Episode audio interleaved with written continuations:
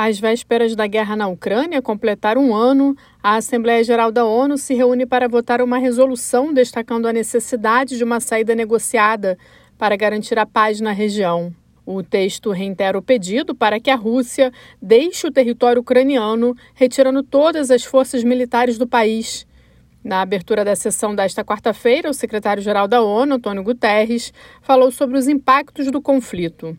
Ele destacou que a guerra está alimentando a instabilidade regional e as tensões e divisões no mundo, ao mesmo tempo em que desvia a atenção e os recursos de outras crises e pressiona questões globais.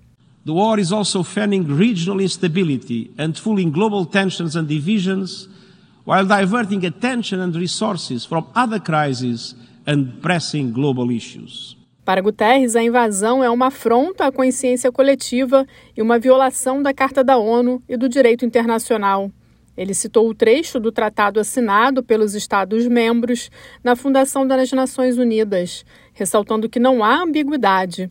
Todos devem se abster em suas relações internacionais da ameaça ou uso da força contra a integridade territorial ou independência política de qualquer Estado ou de qualquer outra forma inconsistente com os propósitos das Nações Unidas.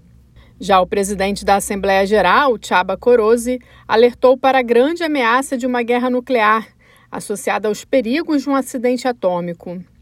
The threat of nuclear warfare still looms large, as do the dangers of a nuclear accident. Corose abriu a sessão especial citando implicações globais potencialmente catastróficas de um conflito nuclear que nunca pode ser vencido e nem deve ser travado. O líder da Assembleia Geral lembrou do trabalho da AIEA para garantir a segurança nuclear na Ucrânia.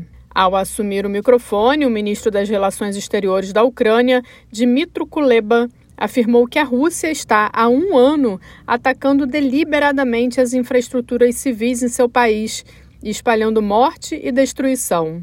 One year since the Russian Federation began its full-scale aggression against Ukraine is approaching.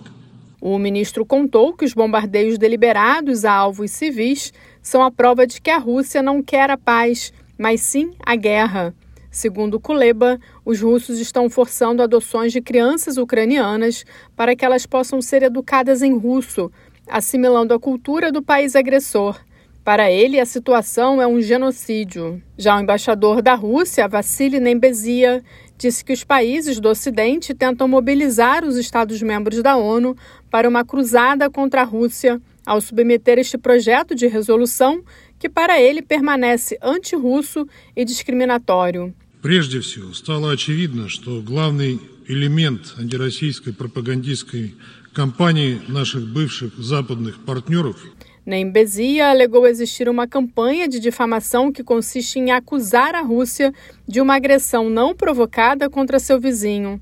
Para ele, isso é o resultado de uma ambição imperial, desejo de tomar posse de territórios estrangeiros e destruir a Ucrânia como tal.